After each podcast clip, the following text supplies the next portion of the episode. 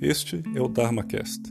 Meu nome é Ricardo Sasaki e aqui falamos sobre budismo, meditação e sabedoria ancestral no mundo moderno. Sejam bem-vindos.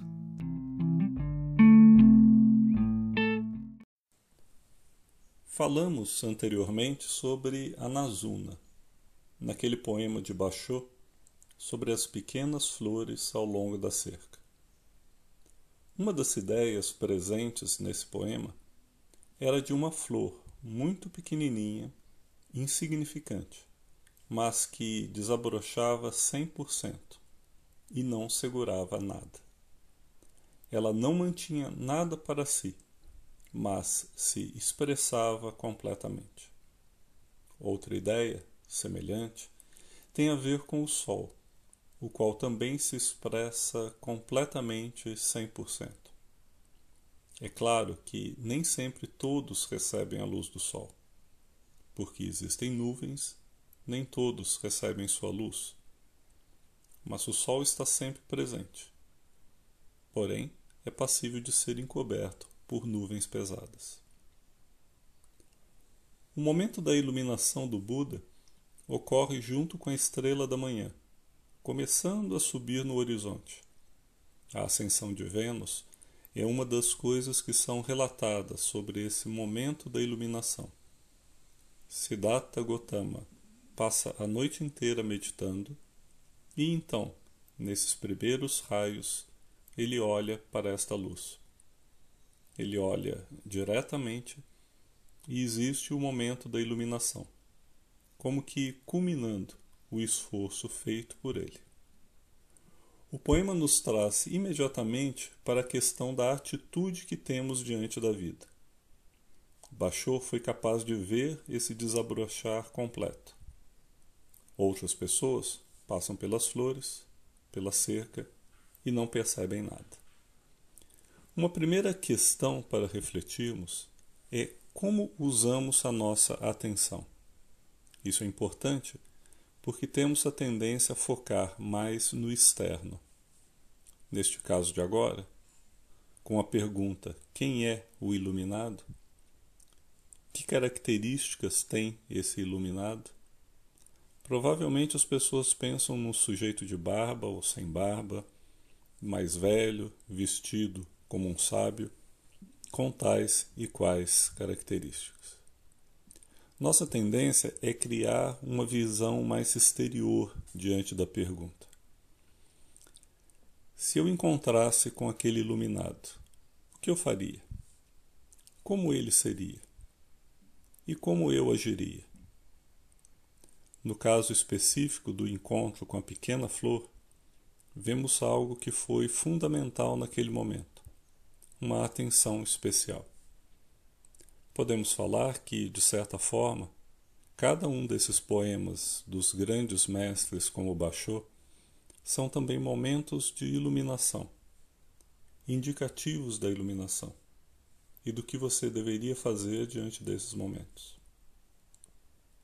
É uma observação especial que permite perceber algo diferente no ordinário. Então, como usamos a nossa atenção? A primeira coisa a ser notada aí é que consideramos as coisas como exteriores. O iluminado está lá, lá fora, e ele tem certas características. Seria então só uma questão de você saber quais características o iluminado tem e você o encontrará. Quem pensa que é a florzinha que é a iluminada? E quem pensa que a atitude diante da florzinha iluminada é a atitude que você tem de ter diante do iluminado? Como usamos esta nossa atenção e para onde nós olhamos?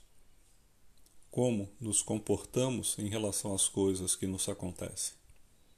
Em outras palavras, como olhamos para as coisas? Não é à toa que a palavra tão presente no budismo contemplativo Vipassana significa literalmente ver. É como se estivesse falando que todo treinamento dentro desta tradição é você aprender a olhar. É interessante perceber que o como olhamos as coisas determina o que vemos. Isso porque, dentro do budismo, toda a existência é interdependente. Então, não existe um sujeito que é separado de um objeto, um objeto que é separado de um sujeito.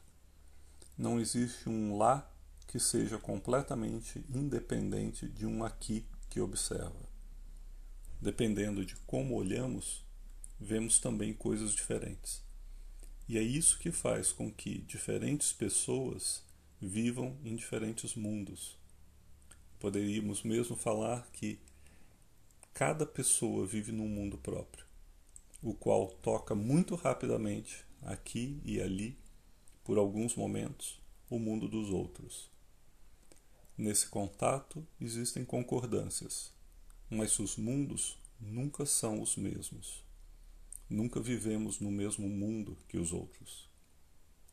Como vemos ou como olhamos as coisas determina o que vemos.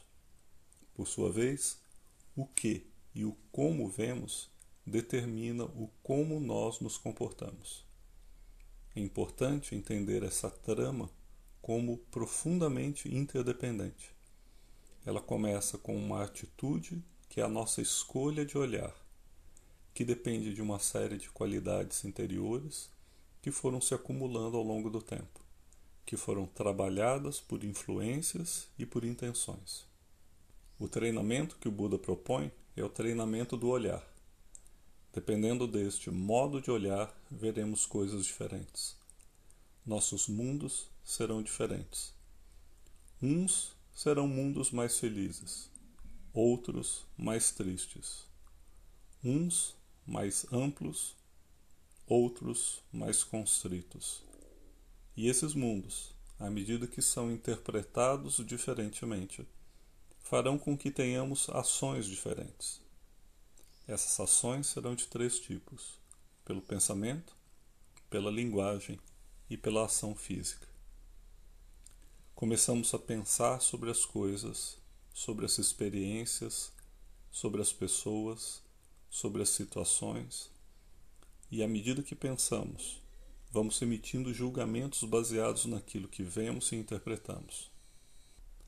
A partir desses julgamentos, também verbalizamos e tentamos nos comunicar, tanto internamente com aquilo que estamos vendo, quanto externamente com os outros. Passamos também a nos comportarmos, agirmos fisicamente no mundo, baseados naquilo que vemos. Há sequências de camadas acontecendo. Uma coisa influencia a outra, e a partir do momento em que nos comportamos nesses três níveis, isso se torna novamente o começo de mais um ciclo solidificando a forma como escolhemos ver as coisas. O condicionamento influencia o que vemos, o que confirma para nós que estamos agindo corretamente. É um ciclo que podemos aproximar com aquilo que o budismo chama de samsara, um ciclo no qual giramos e que não tem aparentemente uma saída.